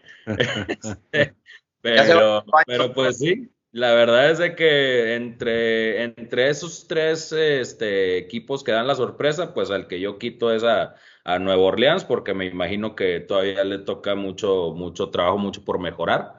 Eh, pero pues este, se van a venir muy, muy buenos partidos en el caso de, de sobre todo Arizona, porque está en la división más, más difícil de la liga y pues prácticamente la competencia va a estar al tope. Yo menciono que para mí, por ejemplo, para mí el jugador ofensivo de la semana yo se lo doy a James Winston. Sus cinco touchdowns, uh -huh. lo que se tuvo que estar preparando para ese momento, es solamente un juego, estoy de acuerdo, pero para esta semana uno, yo sí lo pongo como mi jugador, mi mejor jugador de esta semana uno a la ofensiva, porque eh, bajó de peso, eh, disciplinado, eh, y yo creo que se muestra el trabajo y no tiene los receptores como los tenía en Tampa. Creo que es algo que va a tener que irse acoplando y liderando esta ofensiva. Y por ejemplo, yo creo que Chandler Jones se lleva el mejor jugador defensivo de la semana. Las cinco capturas, provoca dos balones sueltos y contra un gran tackle ofensivo como lo es Taylor Luwan, al grado que Taylor Luwan escribe en Twitter después, le agradece a Chandler Jones, lo felicita por el gran juego y él dice, pues yo, eh, eso quiere decir que tengo que trabajar y muchas gracias por hacerme, darme cuenta que tengo que trabajar. No es fácil lo que hizo Chandler Jones en contra de Taylor Luwan. La cantidad más, de más capturas de mariscal de campo en la semana 1, desde Derek Thomas contra los Raiders en 1998 cuando tuvo 6. Claro, sí, no, yo creo, Carlos, no sé qué opines, pero, pero sin duda alguna es una liga de mariscales de campo y ahorita lo platicábamos entre todos en nuestras diferentes participaciones. Eh, hay, hay diferentes niveles de mariscales de campo. Obviamente están los elite, que pues nada más hay dos, tres, cuatro en los últimos 20 o 30 años. Este, luego estamos hablando de los muy buenos y luego estamos hablando de unos buenos y luego de otros regulares. Este, y, la verdad de las cosas es que si tú ves a los Mayfield, si tú ves al mismo este, mariscal de campo de los Ravens, eh, o sea, en los momentos importantes de los juegos importantes, el mismo Aaron Rodgers se enfrían se congelan, no toman las decisiones adecuadas. Este, siempre pasan mil, mil cosas, y en cambio hay dos o tres o cuatro elites en estos últimos 20, 30 años donde tú dices, oye, pues suceda lo que suceda, o sea, puede estar un Peyton Manning dando lástima en el Supertazón 50, si no mal recuerdo, donde realmente ya no podía lanzar un pase de 5 yardas, ni siquiera te estoy hablando de 20, o sea, no podía lanzar un pase de 5 yardas porque su lesión del cuello y todo lo que, lo que había padecido desde que estaba en Indianápolis ya le estaba afectando, sin embargo encuentran una forma de ganar. Sí, este, y, y esta liga lo que nos demostró ayer, Mayfield jugó sensacional, pero en el momento clave el pase no pudo salir de la banda. Este jugó magnífico.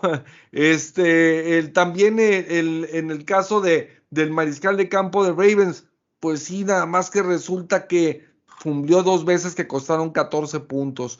Y, y, y así te vas, y en los momentos cruciales, los grandes mariscales de campo, este, pues suelen tener problemas un Jimmy Garoppolo ayer que fue súper cuestionado todo toda la pretemporada, termina pues dando un buen partido, o sea, 17 pases de, de 25, como, o sea, que completó 314 yardas, una anotación, yo creo que es una actuación bastante eh, aceptable.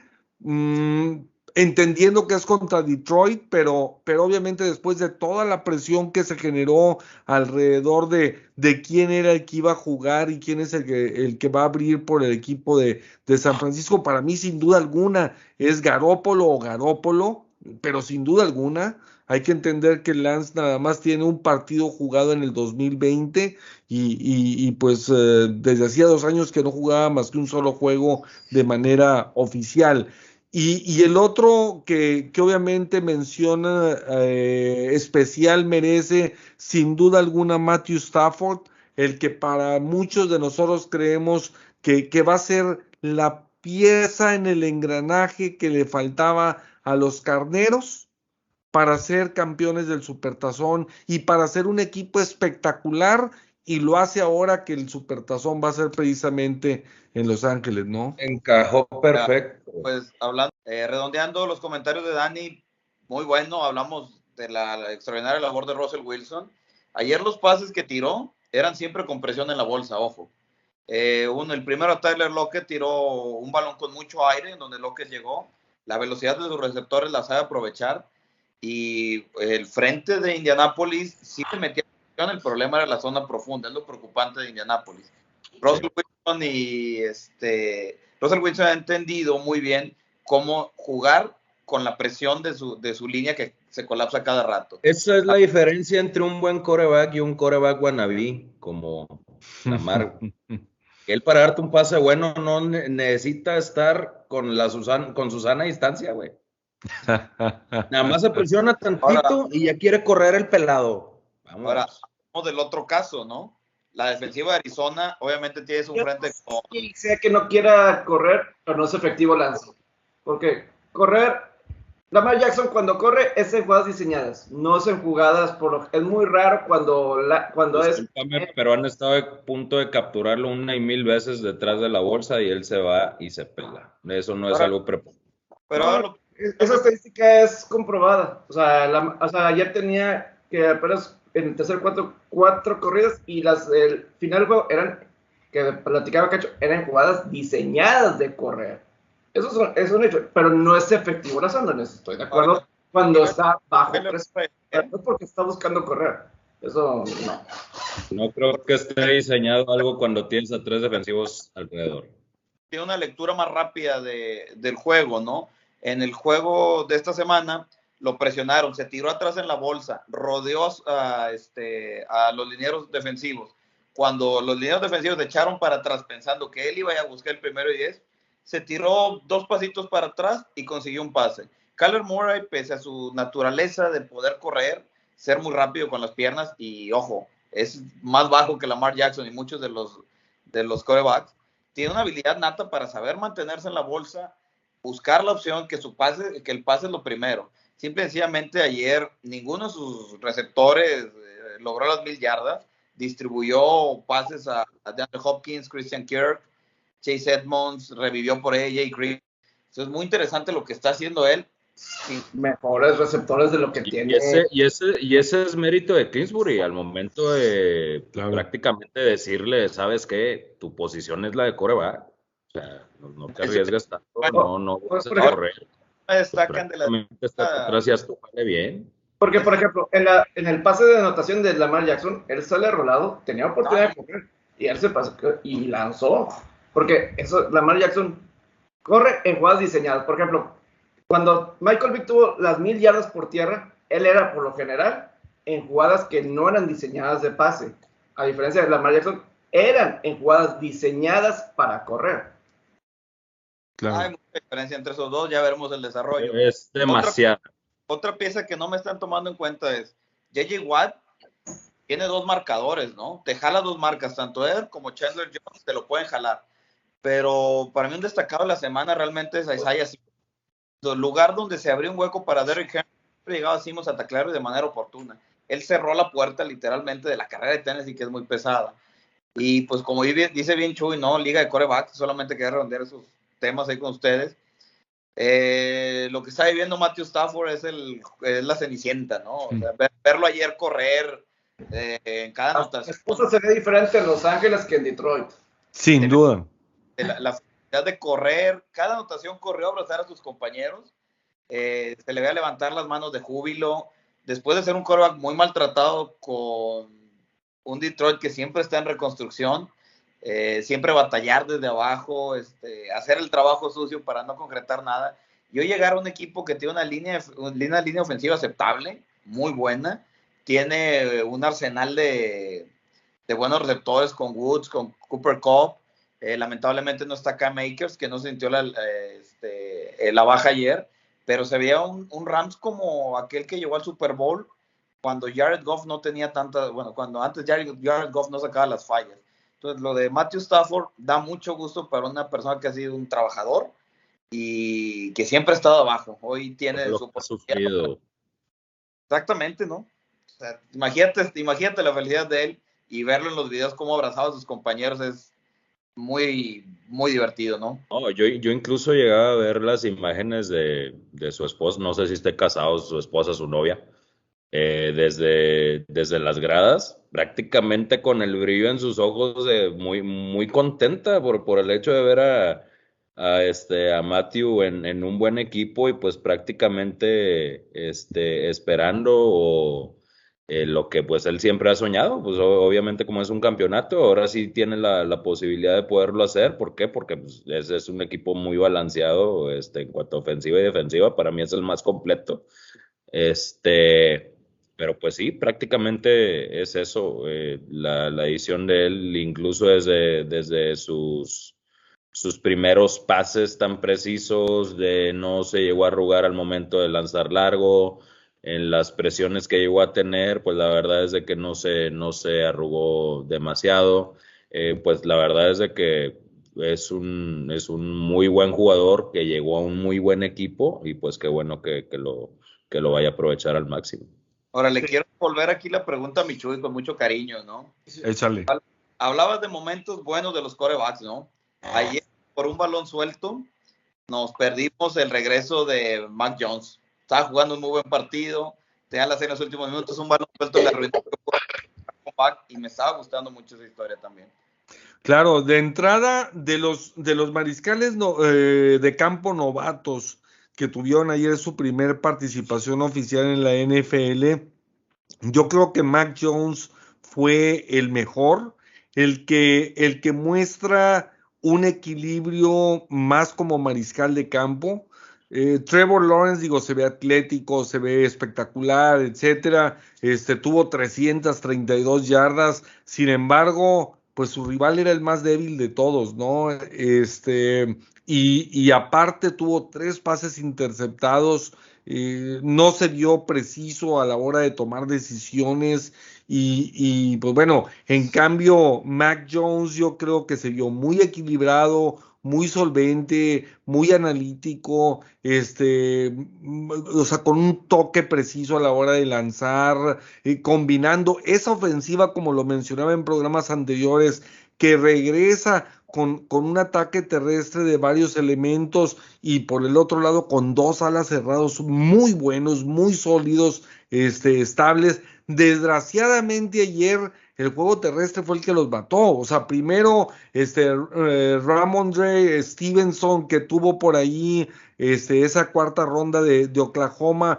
que fumblea el balón y, y Belichick termina sentándolo él ya casi todo el partido, le da la carga del juego a, a Demi Harris que nunca había fumbleado. Cabe mencionar que, que, este, que en el caso de Damian Harris, incluso él trae el balón para todos lados y él habla de su compromiso, o sea, esto hablo en el día con día, y eso es para él demostrar el compromiso que tiene en el cuidado del balón. Lo lleva a las prácticas, lo lleva en su vida personal, lo trae para todos lados, lleva cargando el balón. Este, sin embargo, bueno, pues por primera vez en su en su vida profesional, este, con el equipo de los Patriotas, pues bueno, este, fumblea y, y pues bueno, eso le, le hace que final de cuentas faltaban ya este, alrededor de tres minutos, estaban en zona roja el equipo de Nueva Inglaterra y pues termina desgraciadamente perdiendo el partido 17 por 16. Muy buen encuentro entre mariscales de campo de, de la misma universidad, este, Tua y, y, y él. Y, y, pues bueno, a mí me gustó mucho Matt Jones, este, Trey Lance y Justin Fields eh, prometen, obviamente la gente quiere verlos, pero a mí me parece bien que les estén manejando, pues eh, por lo pronto hay jugadas en las que pueden desequilibrar y aparte también que les haga crecer la confianza, porque pues son jugadas muy probables de anotar con pasecitos cortos, con, con la opción de correr también este, por la banda, etcétera. Y, y, obviamente Zach Wilson, pues es el que, el que tiene la situación más difícil porque tiene un equipo más débil, junto con, con Lawrence, este, obviamente con un rival más hecho, como, como en el caso de, Carolina, este, y, que enfrentaba a, Sam Darnold. Y, pues bueno, este, el, equipo de, Carolina se vio bien, pero yo creo que Max Jones definitivamente fue el mejor este, mariscal de campo de los, de los jóvenes. En los receptores me encantó este, Devonta Smith, que, tuvo una gran participación en, en con Filadelfia. Y, obviamente, este, pues bueno, Jamar Chase, después de todos los temas por ahí extra cancha que pasó con, con Cincinnati, que también tuvo cinco pases completos. No, emocionadísimo, Pepe. Este, ya se ve bien a Burrow, ¿no, Pepe? Ya, se, vio bien, se vio bien y cuartas pulgadas y el pase ah, yendo por el todo, eso me sorprendió. Quiero complementar un poquito lo de Mac Jones, sobre todo cuando hablamos con- contra la carga o bajo presión. Miami es una de las defensivas más difíciles que le pudo haber tocado, yo creo, en semana 1 a Mac Jones, porque la defensiva de Miami es buena y cargaba 47% de las veces y completó 14 pases de 18 y cuando estaba bajo presión 7 de 10 y un pase de anotación justamente cuando estaba bajo presión entonces eh, por ese lado muy bien. El caso de Zach Wilson en la primera mitad en todos estos rubros de terceras oportunidades bajo presión y, y pases de más de 15 yardas se fue 0 0 0 ya en la segunda mitad creo que ya se calmó y los números estuvieron mucho mejor en esas en cada uno de esos rubros. Vamos a ver si eso ya lo calmó y puede ser más constante eh, a lo largo de un partido completo. Entonces, pero sí, ahorita hablas de Hurts y así de los quarterbacks de segundo año, te marcan cosas interesantes. Obviamente Fields y Lance, pues no, es, no hay ningún parámetro porque pues no, casi ni jugaron, entonces creo que no es bien difícil hacer un verdadero, pues no jugaron, o sea, realmente voy a decir, ni siquiera no jugaron, no jugaron. Entonces, eh, Lawrence no me tocó mucho de él, pero ahí ya yo creo que Urban Meyer que agarre el trabajo en USC mejor. Allá puede hacer lo que él quiera, eh, más adaptado, más a lo que él quiere, eh, porque sí, se ve muy, muy difícil. Y pues sí, los Bengals, por construir. hasta yo estoy sorprendido. Ah, no, no, esos Bengals andan con todo. Ese, eh, Burrow es un monstruo, es, es un gran mariscal de campo, un gran mariscal. Ojalá, ojalá que se mantenga sano y lo rezábamos ahí incluso. De, de la semana, eso, es- o sea, ya- eso a mí me sorprende por- porque eso quiere decir que la liga está mejor, porque esa es la razón que Mixon no puedo dar más. Y yo Mixon Claro. ser el corredor de la semana 1. Claro, claro. Ahora, aprovechando también para mencionar ahorita que hablábamos de lo de Nueva Inglaterra, este, como datos por ahí, ningún este corredor de Nueva Inglaterra ha, com- ha cometido dos fumbles o más en un juego desde 2006. Eh, es así tanto el énfasis que pone Bill Belichick este, en su ataque terrestre y en el cero, cero errores y el ejecutar, ejecutar, ejecutar. Y, también en cinco de los últimos siete años, Nueva Inglaterra ha estado en el bottom five en lo que es fumbles este, cometidos. Entonces esto habla pues de la importancia del entrenamiento y del énfasis que pone en la ejecución Bill Belichick. ¿verdad? Entonces No, yo creo que va a andar Nueva Inglaterra. ¿eh? Y aparte que, pues, tienen una estadística impresionante de, de cuando alguien llega a cometer un fumble en el caso de un corredor o algo, porque ya no vuelve a suceder. Claro, Porque te los corta. claro, no, no, claro, no perdona. O sea, él, él no perdona, es un, pues prácticamente un comandante, o sea, él si, si no llega a jalarte algo, digo, por, obviamente él no batalla por sus jugadores, porque pues a todos los desarrolla este, de una buena manera, pero pues la verdad es de que si, si llegas a trabajar para él, pues asegúrate que no llegues a cometer errores, porque sí la puede estar peligrando.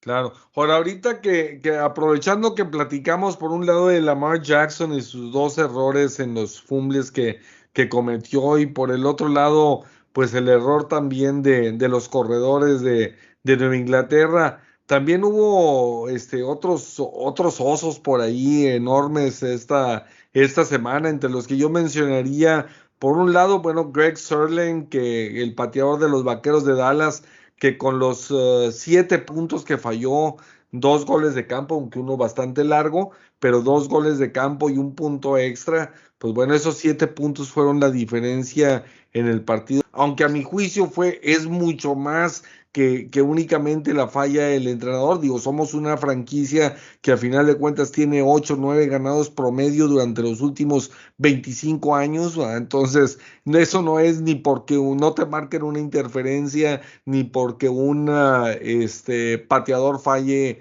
digo, podrá fallar una vez cada temporada este, una, suceder una cosa y otra, pero pues no pierdes ocho juegos por año nomás por esos incidentes. Entonces, este, el tema de los vaqueros es más profundo, pero bueno, a final de cuentas, Sterling sí, sí fue este, un, un oso ahí. Y luego por el otro lado, este, pues obviamente Aaron Rodgers con sus dos pares interceptados, este, y el rating que tuvo de 36.8, este, se me hace que hasta yo lo hubiera, hubiera lucido más. Este, y, y, el otro que se me viene a la mente es el del famoso escocés, el pateador de despeje de, del equipo de los Cafés de Cleveland, que, que pues echó por la borda el gran trabajo que había hecho el equipo de Cleveland durante todo el partido pues fue arriba en el marcador sobre el equipo de Kansas City y de repente un centro, o sea, porque fue doble error. Primero, él, es el que sostiene los, los, centros en los goles de campo y puntos extra, y, y aparte es el pateador de despeje, y luego suelta el balón a la hora de centrárselo y que le iba a las manos. Obviamente le quitó la vista a la, a la pelota, y por el otro lado, después la recupera y tiene el tiempo para patear como lo hicieron por ahí en algún otro partido, no me acuerdo si fue en el de Pittsburgh Buffalo o en cuál fue por ahí que hubo otra jugada, este, algo de patada también que, que sacaron sobre la marcha. Y, y, el escocés, pues bueno, me imagino que sí traía esa vestimenta escocesa que, que se le va la pelota por ahí, le, le brinca y, y pues no puede despejar, entonces ese, eh, realmente esa jugada vino a costarle el partido final de cuentas a, a, al equipo de Cleveland, ¿no? Sí, de hecho, digo, el, el, gran, la gran primera mitad que tuvo Cleveland, pues la verdad, este, fue mucho de sorprender a mucha gente. No, no nos esperábamos que, que fuera tan, tan dominante en, en, este caso. Digo, es una ofensiva muy balanceada. Sí. Eh, ya prácticamente comprobamos que su receptor número uno, pues es Jarvis Landry. Eh, siempre duda. jugadas importantes y pues obviamente ese tándem de corredores tan impresionantes como ya lo hemos dicho una y mil veces, pero pues la verdad es de que siguen siendo efectivos como Nick Chubb y Karim Hunt, eh, pues llegaron a, a, prácticamente borrarlos, pero aquí el, el, la gran responsabilidad pues es en el caso de la defensiva al momento de, de no llegar a hacer sus ajustes en el segundo tiempo. Muchos sabemos de los regresos de Patrick Mahomes, no es algo nada nuevo. Eh, sabemos que Kansas en cualquier momento te puede dar destellos de grandeza, incluso en un último cuarto, estando en una instancia perdedora de muchos puntos. Ya incluso los demostró en Super Bowl, al momento de estar abajo por dos posiciones. Eh, pues la verdad es de que no, no se hicieron los ajustes adecuados. Ese fue un gravísimo error en el caso del Ponder. Eh, pero pues la verdad es de que, de que sí tuvieron muchas deficiencias, inclusive en zona este, de pase. Eh, pues prácticamente no, no tuvieron mucho que hacer al momento de, los ajustes de, de, la ofensiva de Kansas de Andy Reid y pues la verdad es de que sí se vieron muy mal en la segunda mitad y pues ahí están las consecuencias. Claro. Digo, antes de, de, cerrar el programa, este, mencionar por ahí algunos jugadores que, que, pues bueno, han empezado a caer como soldaditos este, ante las lesiones. Mencionábamos lo de lo de Ryan Fitzpatrick, que, que está en la lista de reserva este, ahora en el, en el IR. Y, y, pues que no se sabe cuánto tiempo vaya a estar fuera, se rumora que todo el año. Raheem Mostert también del equipo de San Francisco que, que estará ya fuera toda la temporada. Este, Jeffrey Okuda en el caso de Detroit, del esquinero, que también estará fuera todo el año, y algunos otros como Marshall Lattimore y, y, Marcus Davenport de los Santos de Nueva Orleans, que también estará varias semanas fuera, y uno que tuvo una gran semana ayer, un gran partido el domingo, este, el receptor Jerry Judy de Denver, que también pues va a estar tiempo indefinido. Entonces, no sé, para cerrar el programa, muchachos, ¿Con qué se quedan de este fin de semana, Pepe, en, en un minutito y qué es lo que visualizas hacia adelante? Eh, lo de la división oeste es de ambas, creo que sí están bastante fuertes, no platicamos de Denver, eh, solamente eh, son parte de esa división fuerte, tienen una buena defensiva y yo creo que eso puede ser a, por ejemplo, un equipo como Kansas, que, o sea, tiene sus Reyes que tiene buenas alas defensivas, tienes cargadores también, eh, ya se ve Denver, Von Miller, ya sé que no, no estuvo Bradley Shaw, pero al parecer van a estar los dos tarde que temprano juntos, eso se ve padre. El oeste de la Nacional, escuchar lo que decían de, de esa división, pues sí, o sea, esos cuatro van a estar verdaderamente fuertes, ¿no? Entonces yo creo que me quedo con, con eso y pa- a lo mejor estamos entrando a una buena era de generación de mariscales de campo, Sí. eh, porque tendrán sus pros y contras. eh, hasta voy a decir, hasta los que han salido del 2015 a la fecha, un Marcus Mariota está de banca y a lo mejor podría ser titular en alguna parte. Claro. Creo que Jared Goff eh, a, a lo mejor está en una mala situación, pero tampoco creo que sea un terrible quarterback para ni siquiera ser titular en algún lado. Al tener al- y pues lo es en Detroit, ¿verdad? Pero pues obviamente la situación, ¿no? Entonces creo que estamos Claro. entrando en una muy buena era de quarterback, a lo mejor por reglas, por lo que quieran, pero yo creo que hay pocos que dicen, está- se ven fuera de lugar. Y yo creo que eso es bueno por la liga. Sin duda alguna, digo, estamos hablando que de los tres mariscales de campo que sí jugaron ayer, el que menos lanzamientos tuvo, pues fue Zach Wilson y tuvo 37. Sí, o sea, lo malo es que también no hay un equilibrio y eso es lo que a muchos equipos les está pegando. Lo vimos en el caso de los mismos vaqueros con Prescott, que estamos hablando de un mariscal de campo que apenas es de 2016 para acá, o sea, tiene veintitantos años de edad. Entonces, hay una generación impresionante, tanto, o sea, todos los que hay de, de novatos a- al quinto año de, de mariscales de campo, yo creo que hay una gran camada y hay otros que siguen siendo pues una- jóvenes dentro de lo que cabe, porque obviamente también cada vez son más longevos los mariscales de campo, porque cada vez hay más preparación física, cada vez es más cuidado de la alimentación, cada vez hay más especialistas y yo creo que todo esto que está imponiendo de moda el, el mismo Tom Brady con, con todo su esquema de un entrenador por fuera, esto lo vemos en el fútbol mexicano aquí también, que, que hay quienes ya tienen sus entrenadores por fuera, entonces yo creo que todo eso va haciendo y va alargando las carreras mucho más de lo que antes duraba.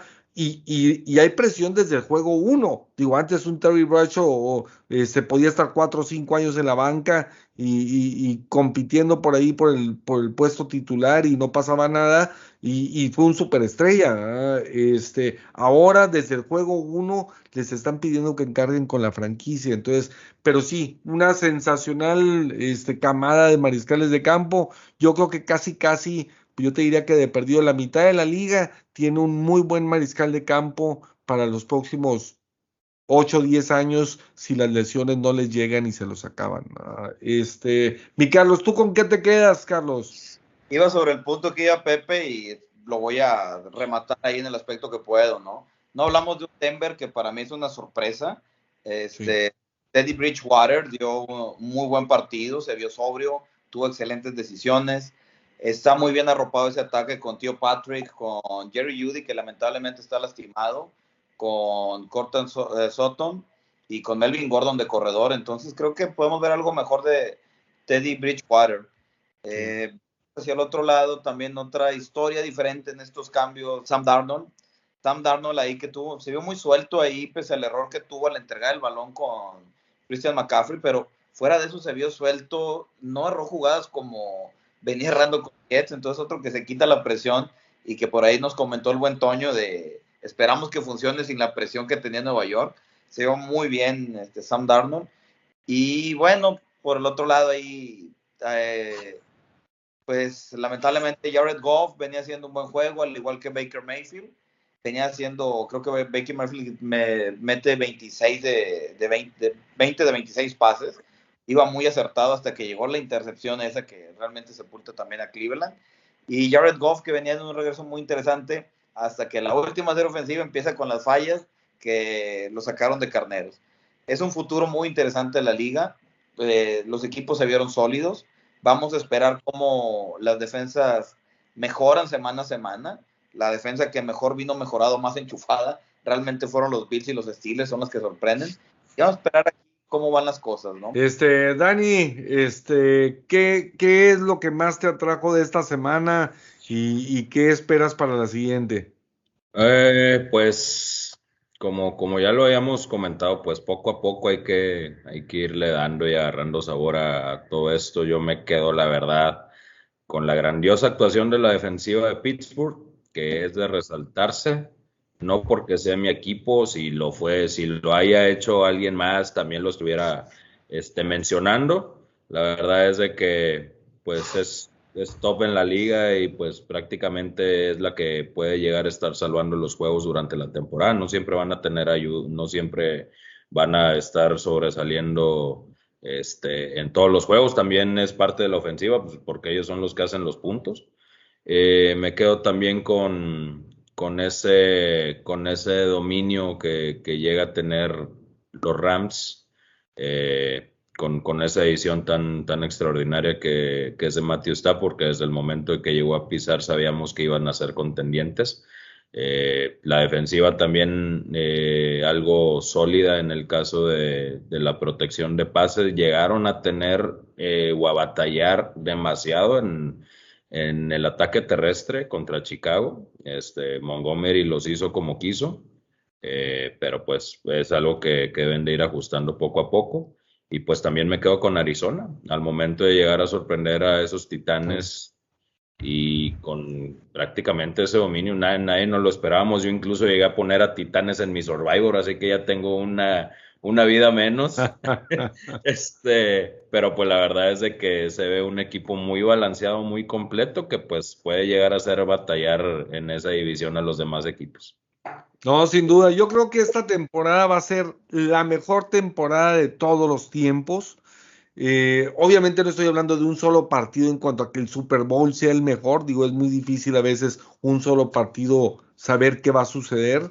Pero como temporada, como temporada, yo creo que esta temporada, después de lo que vivimos con COVID, todos los equipos tienen la imperiosa necesidad de hacer marketing, de regresar a la gente a los estadios, de volver al consumo, este, y qué mejor liga que la NFL, que nos dejó en claro en esta semana número uno que sin duda alguna es la mejor liga del mundo y por mucho, o sea, espectacular desde la primera jugada el jueves hasta la última jugada del lunes, o sea, es espectacular, es una liga sensacional, nos mantiene siempre al filo de la butaca. Este, digo, yo creo que viene el 2021 va a ser la mejor temporada de la historia y para quien sin duda alguna va a ser la mejor temporada de la historia, pues para mi César Barrientos de Oro, que se nos fue ya, con, se quedó sin voz,